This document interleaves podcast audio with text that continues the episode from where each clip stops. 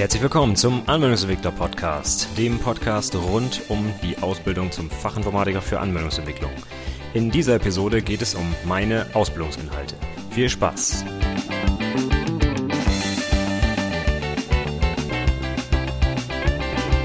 Hallo zur dritten Episode des Anwendungsentwickler Podcasts. Heute wollte ich mal so grob vorstellen, wie die Ausbildung bei mir im Unternehmen abläuft, wie ich die grobe Organisation gemacht habe und was ich so an Inhalten vermittel. Und am Ende gibt es noch ein paar kurze Tipps, wie man vielleicht mit kleinen Aktionen die Ausbildung etwas optimieren kann. Gut, ich fange mal an mit der Organisation. Wie ist bei uns im Unternehmen die Ausbildung organisiert? Also meistens fangen die Leute ja zum 1.8. eines Jahres an. Dann fangen normalerweise die IT-Azubis gemeinsam mit allen anderen an und machen erstmal so zwei, drei Wochen eine Einführung ins Unternehmen und in die Systeme, die wir benutzen, in die Programme und lernen vor allem auch mal die anderen äh, Kollegen kennen, laufen mal durchs Haus, gehen zum Vorstand und so weiter. Ich denke, das ist auch ganz sinnvoll, dass man nicht von Anfang an direkt in der IT arbeitet. In unserem Fall bleiben sie nämlich die letzten, äh, die nächsten drei Jahre komplett in der Abteilung und dann sollten sie wenigstens vorher mal was anderes gesehen haben. Außerdem knüpft man natürlich so gleich Kontakte zu den anderen Auszubildenden und das ist natürlich später, äh, wenn man im Unternehmen bleibt, auch immer ganz gut, wenn man so ein paar, wie soll man sagen, informelle Kontakte auch in die Abteilung hat. Gut, wenn die Einführung vorbei ist, dann kommen die Azubis allerdings direkt in die Abteilung und bei uns ist es so organisiert, dass die Auszubildenden tatsächlich mit mir im Büro sitzen, mit mir als Ausbilder zusammen. Hat natürlich den Vorteil, dass Fragen jederzeit möglich sind. Ich sitze quasi direkt daneben und kann sofort Hilfestellung geben, wenn es irgendwelche Probleme gibt. Außerdem kann ich dann natürlich auch direkt ein Coaching machen oder eine Schulung oder was auch immer so anfällt. Wir sind halt direkt nebeneinander und äh, das fördert natürlich die Kommunikation. Das ist natürlich sehr wichtig. Ich erzähle gleich noch mehr dazu, welche fachlichen Inhalte ich tatsächlich vermittle. Wichtig ist, dass möglichst schnell nach der allgemeinen Einführung und auch gerade in die Programmierung Praxisprojekte umgesetzt werden. Denn nur so lernen die Auszubildenden wirklich auch mit Kollegen zu arbeiten, mit Fachmitarbeitern, mit dem Fachbereich, dort die Anforderungen aufzunehmen, äh, sich Feedback einzuholen und so weiter. Und lernen natürlich dann auch und machen Erfahrungen dabei, wie es ist in einem echten Projekt. Die Spielprojekte zu Beginn sind ganz nett, um die Programmiersprache zu lernen, aber es geht darum, dass sie möglichst schnell auch das echte Leben kennenlernen eines Entwicklers und sehen, dass man halt nicht nur den ganzen Tag am PC sitzt und vor sich hin programmiert, sondern auch mit den Kollegen interagieren muss und kommunizieren muss. Das Berichtsheft ist ja für viele Auszubildende jetzt nicht so das Lieblingsthema, was sie gern bearbeiten. Von Anfang an ist es bei uns so, dass das Berichtsheft natürlich regelmäßig geführt werden muss und auch kontrolliert wird von mir. Aber das ist ja, denke ich, ganz normal. Wichtig ist, dass man es von Anfang an macht und ähm, gar nicht erst ja so ein bisschen was einschludern lässt und dann kurz vor Schluss, kurz vor der Prüfung nochmal eben das Berichtsheft nachführt. Das ist ähm, suboptimal, sage ich mal. Und ich sage immer meinen Azubis, und so ist es ja auch in der Realität, dass sie das Berichtsheft eigentlich für sich selber führen. Denn wenn aus irgendeinem Grund mit der Ausbildung was nicht funktioniert hat, und man im Nachhinein nachweisen muss, dass vielleicht der ausbildende Betrieb nicht geeignet dafür ist, nicht qualifiziert dafür, die Ausbildung durchzuführen, dann ist das Berichtsheft eigentlich das Einzige, was man in der Hand hat als Azubi, um das nachzuweisen. Und deswegen, wenn man mit dem Gedanken daran geht, wird das Ganze vielleicht auch ein bisschen ja, sinnvoller für die Azubis. Sie erkennen da eher, dass es auch ganz gut ist, ein Berichtsheft zu haben und äh, führen das dann auch regelmäßig. Ich würde direkt von Anfang an, in der ersten Woche direkt, äh, mache ich Lernzielkontrollen mit den Azubis. Das heißt, wenn sie eine gewisse Sache gelernt haben, zum Beispiel die Programmierung oder zur Administration oder auch äh, sonstige Themen im Unternehmen, die vielleicht nichts mit IT zu tun haben, wird das regelmäßig kontrolliert. Ich mache meist einmal die Woche so eine Stunde eine Lernzielkontrolle, wo ich mal direkt abfrage, was denn jetzt nun an Inhalten gelernt wurde und ob das passt und ob das auch von der Beantwortung der Fragen schon in die Richtung geht, die vielleicht bei der IHK-Abschlussprüfung gefordert wird. Das kann man gar nicht früh genug anfangen, das zu lernen, diese Formulierung so zu machen. Dazu hatte ich in der vorherigen Episode ja auch ein bisschen was erzählt. Denn äh, es reicht einfach nicht aus, die Sachen zu können und in der Praxis umzusetzen. Man muss sie halt auch erläutern können oder anderen Leuten beibringen können oder eben auch den Prüfern rüberbringen können, dass man die Inhalte verstanden hat. Ich habe auf der Website nochmal meinen Ausbildungsplan verlinkt, wo die ganzen fachlichen Inhalte drinstehen, die man als Anwendungsentwickler so lernen muss. Ist eine riesengroße Excel-Datei, die ich vor inzwischen einigen Jahren schon mal erstellt habe. Wen das interessiert, der kann da gerne mal reinschauen. Zusätzlich gibt es dann noch eine andere wöchentliche Sitzung, äh, die habe ich so ein bisschen bei einem anderen Podcast mir abgeschaut, bei Manager Tools. Die Seite ist verlinkt. Ähm, und das nennt sich One-on-One. -on -One. Da haben wir 30 Minuten eine Sitzung mit dem jeweiligen Auszubildenden und die 30 Minuten sind aufgeteilt in 10 Minuten für den Auszubildenden, 10 Minuten für den Ausbilder und 10 Minuten für die Weiterentwicklung. Was soll das Ganze? Das dient dazu, so ein bisschen ja, die Beziehung zu stärken, sich vielleicht ein bisschen besser kennenzulernen, sich auch über Dinge auszutauschen, die jetzt nicht direkt etwas mit der Berufsausbildung zu tun haben, einfach um ja, die Beziehung zu vertiefen. Mehr dazu kann man sicherlich bei den Manager-Tools nachlesen, bzw. auch nachhören. Das ist auch ein ganz bekannter Podcast, kann ich wärmstens empfehlen. In den ersten Ausbildungsjahren ist dieses One-on-One -on -One eher zweitrangig, denn wir sitzen sowieso die ganze Zeit gemeinsam im Büro. Da muss ich jetzt nicht eine halbe Stunde in der Woche noch zwangsläufig irgendwie äh, kommunizieren. Aber später, im, gerade im zweiten, dritten Ausbildungsjahr, wenn die Auszubildenden so auch in andere Büros gehen, ist es immer ganz gut, dass man auf dem Laufenden bleibt. Einmal die Woche gibt es einen fixen Termin, wo man sich einfach austauschen kann. Jetzt ist es so, wenn Praktikanten oder neue Auszubildende dann bei uns im Unternehmen anfangen, dass die älteren Azubis dann auch deren Betreuung übernehmen ähm, ist auch eine ganz wichtige Sache, weil ich glaube, dass man gerade die fachlichen Inhalte auch im Bereich der Programmierung am besten lernt, indem man sie anderen beibringen muss, indem man quasi lehrt. Und wenn man so einen Praktikanten zum Beispiel hat, der wirklich noch nie programmiert hat, dann ist es auch für den Ausbilder, der das seit Jahren macht, manchmal ein bisschen schwierig, sich auf dieses in Anführungszeichen Niveau hinab zu begeben.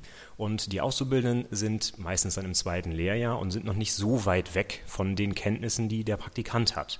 Deswegen ist es für den Praktikanten auch ganz gut, wenn er von jemandem betreut wird, der ungefähr auf seinem Level ist.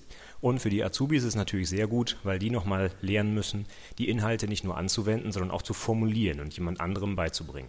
Und das stärkt meiner Erfahrung nach das Verständnis und auch die Ausdrucksweise, wenn es darum geht, Dinge zu erklären. Die Prüfungsvorbereitung, wenn es dann an den Endspurt geht, geht eigentlich bei mir schon im zweiten Layer fast los, aber natürlich verstärkt dann im dritten, machen wir mit alten IHK-Prüfungen und verstärkten Lernzielkontrollen. Also dann gibt es auch mal zwei, dreimal die Woche einen Termin, wo wir nochmal alle Inhalte durchkauen. Und die IHK-Prüfungen, aus meiner Sicht, sind das die besten ähm, Vorbereitungsmöglichkeiten für die Abschlussprüfung. Da lernt man direkt die Fragestellung, lernt sich kurz zu fassen, lernt unter Zeitdruck die Fragen zu beantworten und lernt auch, worauf es denn ankommt, was denn an Inhalten gefordert wird. Von daher kann ich nur jedem empfehlen, besorgt euch die alten Prüfung, das muss nicht auf illegalem Wege sein. Im Gegenteil, der U-Form Verlag bietet die ganzen Sachen ja online an. Die kann man dort einfach kaufen. Und ich denke, ich glaube, eine Prüfung kostet 12 Euro. Das sollte für ein ausbildendes Unternehmen kein Problem sein, da zweimal im Jahr mal 12 Euro zu bezahlen, um eine vernünftige Prüfung, die Originalprüfung, sich anzuschaffen. Und wenn es dann wirklich auf das Abschlussprojekt zugeht, da sollten die Auszubildenden natürlich dann schon so fit sein, dass sie das Projekt eigenständig umsetzen können, mit im besten Fall Consulting oder Coaching durch den Ausbilder oder andere Kollegen. Das ist natürlich so das Ziel, dass ich am Ende der Ausbildung wirklich ein komplettes Projekt von Anfang bis Ende, von den Anforderungen bis zum Test und bis zur Abnahme komplett umsetzen kann. Das ist sicherlich so, dass man in drei Jahren nicht alles, was man dort für das Abschlussprojekt braucht, gelernt hat. Aber in diesen 70 Stunden war es bislang eigentlich immer möglich, dann die Teile, die noch dazugelernt werden mussten, irgendwie unterzubringen. Das hat bislang also sehr gut funktioniert. So, dass also das Abschlussprojekt normalerweise das erste große eigenständige Projekt für die Auszubildenden ist. Vorher haben sie halt nur in Projekten mitgearbeitet oder haben eher kleinere Projekte umgesetzt. Ähm, und bei dem Abschlussprojekt kommt es dann nochmal darauf an, wirklich selbstständig von vorne bis hinten das Ganze umzusetzen. So, das war die Organisation der Ausbildung bei uns. Dann komme ich jetzt mal zu den grundlegenden Ausbildungsinhalten, die ich so vermittel. Da mache ich es eigentlich seit einigen Jahren jetzt so, dass wir erstmal direkt einsteigen mit der Programmierung. Wir fangen also in der ersten Woche an mit Einstiegsaufgaben in Java. Das geht los mit Variablen über Schleifen bis hin zur Objektorientierung, Vererbung, Polymorphie. Also das volle Programm, was man auch eigentlich schon für die Prüfung braucht, ist da schon drin in den Einstiegsaufgaben. Da brauchen die Auszubildenden je nach Vorkenntnissen teilweise auch mehrere Wochen dafür, aber ich finde, das ist völlig in Ordnung, denn so kann man erstmal völlig ohne Zeitdruck äh, und ohne ja, irgendeinen Zwang dahinter erstmal die Inhalte lernen und muss sich nicht an irgendwelche Deadlines halten, was in dem Ausbildungsstand sowieso noch gar nicht möglich wäre. Danach wissen die Auszubildenden eigentlich über Java, sage ich mal, grundsätzlich Bescheid und auch über die Objektorientierung. Das heißt, es wird dann auch in diesen regelmäßigen Lernzielkontrollen immer weiter vertieft und immer wieder wiederholt. Aber ich sag mal, zumindest alle nötigen Schlüsselwörter und äh, Klassen und was man sonst so braucht in der Programmierung sind durch die Aufgaben schon abgedeckt und sind also dann zumindest bekannt. Sodass ich eigentlich direkt im Anschluss an die Java-Aufgaben, an die Einstiegsaufgaben, sofort Praxisprojekte umsetzen kann. Normalerweise wäre es natürlich schön, wenn das dann auch direkt in Java wäre. In den letzten Jahren haben wir auch verstärkt dann mal ein C-Sharp-Projekt eingefügt oder auch in der hauseigenen Programmiersprache Natural, die allerdings nicht objektorientiert ist. Wichtig ist, dass die Auszubildenden also von Anfang an auch so ein bisschen das Gefühl bekommen, dass sie etwas für das Unternehmen tun können. Nach diesen teilweise ja Wochen der Spielaufgaben, die das Unternehmen nicht so recht weiterbringen, ist es dann eigentlich eine sehr schöne Motivation für die Auszubildenden, dass sie dann mal eigene Projekte umsetzen, wo sie dann auch später sehen, dass sie von Fachmitarbeitern angewendet werden, dass sie dem Unternehmen irgendetwas bringen, dass sie vielleicht Geld einsparen, Zeit einsparen und so weiter. Da habe ich eigentlich die Erfahrung gemacht, dass das äh, sehr motivierend ist für die Auszubildenden und die gehen auch ganz, äh, mit einem ganz anderen Elan an die Sache dann ran, wenn sie wissen, ach Mensch, da guckt später wirklich jemand drauf und benutzt das dann auch. Bei der Entwicklung ist es dann so, dass ich regelmäßig natürlich Code-Reviews mache, äh, damit also auch an der Programmierung selber die äh, Auszubildenden ja, sich verbessern, dass sie also noch äh, zum Beispiel an der Benennung ihrer Variablen arbeiten oder an der Methode. Das ist ganz häufig so, dass da also noch einiges ähm, optimiert werden kann. Und äh, das mache ich dann eigentlich so die, die nächsten Wochen und Monate immer weiter, bis ich dann irgendwann merke, ja, jetzt sind sie auf einem guten Niveau, jetzt brauche ich also nicht jede Zeile Code mehr, mehr anzugucken. Ähm, dann können sie halt ihre Sachen auch selbst umsetzen und fragen dann höchstens bei konkreten Problemen, die sie vielleicht so noch nicht äh, gelöst haben vorher, ob ich da unterstützen kann. Zusätzlich zur Programmierung müssen die Auszubildenden natürlich noch weitere Inhalte lernen. Da gibt es ja das volle Spektrum der IT-Berufe. Ja. Ich hatte es schon mal erwähnt in der allerersten Episode, was man da alles so können muss. Und ich habe ja auch meine große Liste verlinkt mit den ganzen Prüfungsinhalten. Deswegen muss ich die ganzen Sachen natürlich auch noch unterbringen. Also es reicht nicht nur die Programmierung zu lernen. Manchmal hat man dann so Phasen, das hat bislang eigentlich immer ganz gut geklappt, wo ich dann auch mal Urlaub nehme und nicht im Büro bin, der oder die Auszubildende aber schon. Und da habe ich dann gerade für die beiden Bereiche SQL und Datenmodellierung sowie Webdesign, Webgestaltung mit HTML und CSS ein paar Aufgaben bereitgestellt, die sie relativ selbstständig umsetzen können und sich auch selbst kontrollieren können dabei. Dafür habe ich zum Beispiel für die Einarbeitung in SQL ein sehr schönes Skript von Oracle aus einer Schulung, die wir dort mal besucht haben und äh, die ist sehr, sehr umfangreich. Da kann man also locker zwei Wochen mit verbringen. Danach kennt man aber auch SQL rauf und runter. Und das Schöne ist, dass bei den Aufgaben immer gleich die erforderten äh, Tabellen oder die Ergebnisse der SQL-Abfragen abgebildet werden. Das heißt, ich kann direkt sehen, ob ich es richtig gemacht habe oder nicht. Es ist also sehr schön in Eigenregie umzusetzen und zu lernen. Die Datenbankmodellierung, da ist es jetzt ein bisschen anders. Das kann man schlecht kontrollieren, beziehungsweise es gibt ja auch immer mehrere Ansätze, um so eine Datenbank umzusetzen. Und deswegen mache ich das immer ganz gerne dann wirklich auch mit einem direkten Feedback auf die Aufgaben, also nicht alles auf einmal und dann mal gucken, wie es gelauf gelaufen ist, sondern eine Aufgabe nacheinander. Dann nehme ich dann auch immer gerne die IHK-Aufgaben aus den alten Prüfungen schon direkt dazu. Ganz einfach, weil die vom zeitlichen Umfang her relativ übersichtlich sind, sind meist nur ein paar Tabellen oder ein paar Entitäten. Und äh, da hat man natürlich auch die Möglichkeit, sich die Musterlösungen anzugucken und es direkt zu vergleichen. Da schlage ich quasi zwei Fliegen mit einer Klappe. Einmal direkt die Prüfungsvorbereitung und dann auch noch das allgemeine Thema der Datenbankmodellierung. Das kann man in den Aufgaben eigentlich sehr gut lernen.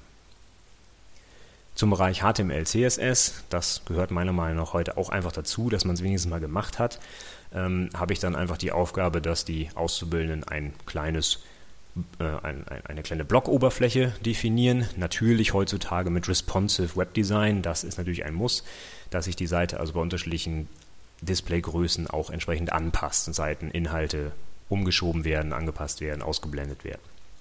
Da sollte also HTML5 und CSS3 heute als Standard gelten und da achte ich natürlich auch immer darauf, dass die Webseiten natürlich dann konform zu den Spezifikationen sind und in jedem Browser vernünftig aussehen. Auch das kann man mit viel Rechercheaufwand im Internet sehr gut rausfinden. Da habe ich also keine Schulungsfolien oder sowas vorbereitet, sondern da geht es wirklich darum, eine, ein, ein Bild vorzustellen, wie dieses Blog aussehen soll und dann soll der Auszubildende sich selber die Sachen erarbeiten, also wirklich auch mal Internetrecherche betreiben, mal einen Blog durchschauen oder irgendwo in Foren sich umschauen oder halt ein HTML-Tutorial angucken, um die Sachen vernünftig umzusetzen. Das geht also schon einen Schritt weiter. Da ist nicht so viel ähm, direkte Selbstkontrolle möglich durch die Lösung, sondern das ist dann wirklich quasi so ein kleines Mini-Projekt, wo man sich selber auch nicht so gut kontrollieren kann, sondern wo man mehr auf die Recherche angewiesen ist. Und zuletzt habe ich dann noch so einen kleinen Ausflug in den Bereich der Administration. Meistens hat es sich angeboten, dass ähm, die Auszubildenden auch mal einen Server aufsetzen. Ob das ein Windows- oder ein Linux-Server ist, ist dann immer die Frage. Ich persönlich tendiere eher zu Linux, denn Windows haben die meisten sowieso eigentlich täglich in ihrem Arbeitsumfeld oder haben auch sogar schon mal zu Hause was damit gemacht. Und Linux ist dann für die meisten doch eher etwas, was sie noch nie gemacht haben und wo sie am meisten ja, Erkenntnisgewinn haben, sage ich einfach mal. Außerdem ist es für viele auch erstmal schwierig, mit diesem ungewohnten System klarzukommen, mit der Kommandozeile und so weiter. Und da ich sowieso ein Freund davon bin, dass die Azubis ihre Tastatur benutzen anstatt die Maus, finde ich es ganz gut, wenn man nochmal sowas äh, in Richtung Linux einstreut, denn da hat man ja quasi keine Möglichkeit, mit der Maus was zu machen. Zumindest nicht, wenn man so einen Kommandozeilenserver aufsetzt. Das soll es zu den Inhalten gewesen sein. Vielleicht war ja für den einen oder anderen noch was Spannendes dabei, was man auch übernehmen kann. Dann gehe ich jetzt mal zu den konkreten Tipps über für die Ausbilder. Ich fange mit dem ersten Tipp an, den ich gerade eben auch schon fast erwähnt habe, und zwar nehmt den Azubis die Mäuse weg. Ich persönlich habe die Erfahrung gemacht, wenn die Leute von Anfang an mit der Maus arbeiten, sei es in Eclipse, wenn man da programmiert, ähm, oder beim HTML schreiben oder beim Datenbank modellieren, was auch immer. Es ist einfach sehr schwierig, das dann nachher wieder rauszukriegen und es ist dann auch sehr schwierig, seine Schnelligkeit zu steigern, denn die Maus ist einfach irgendwann ähm, am Ende. Ich kann dann irgendwann nicht mehr schneller das Zehn-Fingersystem, wenn man das drauf hat, wenn ich das vernünftig an der Tastatur anwende und dort meine Sachen komplett mit der Tastatur steuere, bin ich ein Vielfaches schneller als mit der Maus. Deswegen mache ich es immer sehr gerne, wenn ich dann mal daneben sitze, dass ich wirklich die Maus einfach rausziehe oder die Maus zur Seite lege und sage, kommt Leute, hier wird nur die Tastatur benutzt, denn die Maus schränkt zu sehr ein, die ist einfach zu langsam. Ich denke, als Entwickler ist das zentrale Mittel, um mit dem Computer zu interagieren, die Tastatur und die sollte man beherrschen. Ich persönlich gehe da so weit, dass ich mir zum Beispiel auch für den Browser, für den Firefox äh, ein Plugin installiere, das ich ihn bedienen kann wie den VI. Wer den nicht kennt, äh, dem sei er wärmstens empfohlen, dieser beste Editor der Welt natürlich.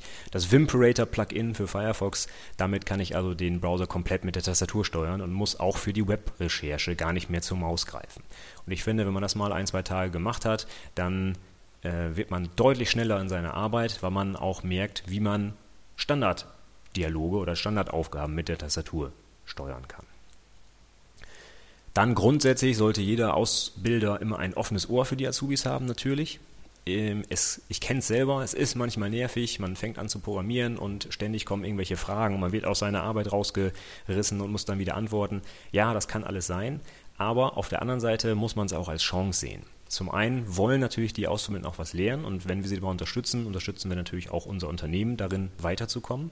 Aber ich persönlich sehe es auch immer als Chance, die Inhalte, die ich dann dort erklären muss, selber nochmal zu vertiefen. Ich hatte es vorhin schon gesagt, man lernt eigentlich am besten etwas, wenn man es lehrt.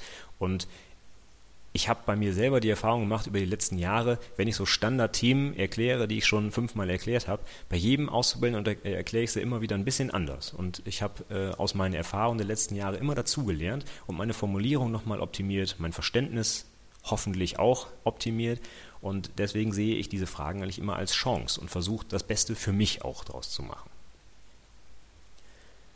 dann würde ich jedem Ausbilder dazu raten, den Azubis nicht nur eine Programmiersprache beizubringen, sondern mindestens zwei und am besten auch noch zwei mit unterschiedlichem Programmierparadigma. Bei uns im Unternehmen wird zum Beispiel hauptsächlich eine Sprache eingesetzt, die nicht objektorientiert ist. Es wäre aus meiner Sicht fahrlässig, den Auszubildenden keine zweite Sprache beizubringen, die objektorientiert ist, denn die IHK-Abschlussprüfung zielt nun mal direkt auf die Objektorientierung ab. Und da kann ich es als Ausbilder eigentlich nicht verantworten, dass die Leute dieses wichtige Konzept nicht beherrschen. Und da muss ich dann vielleicht auch mal ein paar Projekte, ich sag mal, konstruieren, auch wenn sie vielleicht nicht im Unternehmen direkt benötigt werden, aber um den äh, Auszubildenden die Praxiserfahrung in dieser, welcher Sprache auch immer, zu geben, ist das vielleicht notwendig.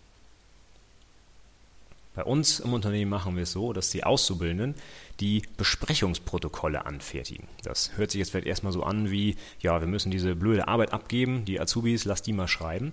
Aber wir machen es dann gleich so, dass im Anschluss an die Besprechung diese Protokolle wirklich auch durchgegangen werden mit den Auszubildenden. Und alle Begriffe, die dort drin stehen, die sie nicht verstanden haben, werden diskutiert, werden erklärt und es wird geschaut, dass also das Besprechungsprotokoll nicht einfach nur ein sinnloses Runterschreiben ist und man gar nicht versteht, worum es geht, sondern wirklich auch als Anlass genommen, diese Inhalte zu lernen und den Auszubildenden zu vermitteln, worum es da eigentlich ging. Und da geht es dann nicht nur um technische Begriffe, die muss man sowieso lernen, aber auch um die betriebsinternen Begriffe. Bei uns ist jetzt nur eine Krankenversicherung, da gibt es so viele interne Abkürzungen und versicherungsmathematische Begriffe und Dinge, die man außerhalb der Versicherungsbranche sicherlich nicht kennt, die aber auch einfach nichts mit der IT zu tun haben. Aber auch das ist ganz wichtig für die Auszubildenden, dass sie diese betriebsinternen Sachen vernünftig verstehen. Denn Dafür sind sie letztlich da, dass sie als Dienstleister für die Fachabteilung Sachen umsetzen. Und wenn die gar nicht verstehen, was dort im Fachbereich eigentlich gemacht wird oder diesen, diese Sprache gar nicht verstehen können, wird natürlich die Umsetzung nachher auch nicht vernünftig funktionieren. Dann noch ein Tipp zum Berichtsheft. Das Berichtsheft wird bei uns im Wiki geführt. Das hat den Vorteil, dass die Auszubildenden da schnell was eintragen können, aber auch ich als Ausbilder da einfach jederzeit reinschauen kann und mir einfach einen Überblick geben kann. Wir haben es dann sogar so weit getrieben, dass ein Auszubildender ein kleines Projekt gemacht hat, um aus der Wiki-Syntax dann äh, direkt ein LaTeX-Dokument zu erzeugen. Das heißt, ich kann dann einfach am Ende des Monats einmal auf den Knopf drücken und meine regelmäßig erfassten Wiki-Inhalte werden zu einem schön formatierten LaTeX-Dokument, das ich nur noch ausdrucken muss und fertig ist das Berichtsheft. Das heißt, ich bin also ständig auf dem neuesten Stand. Ich habe sehr wenig Aufwand zum Schreiben dieses Berichtsheft. Hefts. Und ich habe am Ende trotzdem auch noch eine sehr schön formatierte Ausgabe dieses Berichtshefts. Und zuletzt machen wir es immer so, dass zwischendurch unsere Auszubildenden auch mal dem Support helfen müssen, also den Leuten, die rumlaufen, die Computer aufbauen, mal einen Monitor wechseln und so weiter. Oder Windows-Fehler beheben, solche Dinge. Das hat den Vorteil, dass Sie natürlich einmal in die ganzen verwendeten Systeme im Unternehmen reinkommen. Man hat dann vielleicht mal einen Fehler im Mailprogramm oder im Betriebssystem oder im Dokumentenmanagementsystem. Und man lernt dort also wirklich alle Systeme auch mal kennen und äh, muss sich mit denen ein bisschen näher auseinandersetzen, als einfach nur, ja, davon habe ich schon mal gehört, sondern muss vielleicht auch wirklich mal in das System reingucken, mal ins Backend gehen und dort mal einen Fehler beheben. Das ist das eine. Zum anderen, das finden wir auch sehr wichtig, lernt man über den Support auch mehrere Mitarbeiter tatsächlich mal kennen. Wenn man so als Anwendungsentwickler wirklich auch häufig und lange an Projekten arbeitet, dann ist das meist begrenzt auf eine gewisse Anzahl an Personen im Unternehmen, die halt an dem Projekt teilnehmen. Aber die anderen Un äh, Unternehmensmitarbeiter lernt man kaum kennen.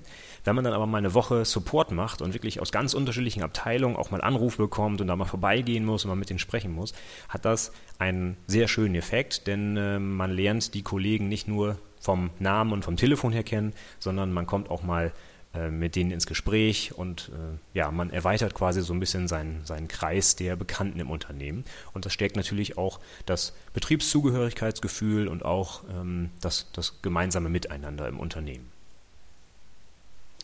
So, das war's jetzt für diese Episode. Das sind so meine groben Ausbildungsinhalte und der Ablauf der Ausbildung bei uns. Vielleicht war ja für den einen oder anderen was dabei, was er auch in seiner Ausbildung anwenden kann oder umsetzen kann. Über Feedback, über Tipps, über Anregungen, wie ich meine Inhalte noch optimieren kann, wäre ich natürlich auch sehr dankbar. Schickt mir eine Mail oder schreibt mir einen Kommentar auf der Website. Die Show Notes, die Links und alle Inhalte sind wie immer auf der Website verfügbar unter anwendungsentwicklerpodcast.de slash 3. Ich danke euch fürs Zuhören. Wenn es euch gefallen hat, empfehlt mich weiter. Ansonsten gebt mir doch einfach Feedback. Bis zum nächsten Mal. Tschüss.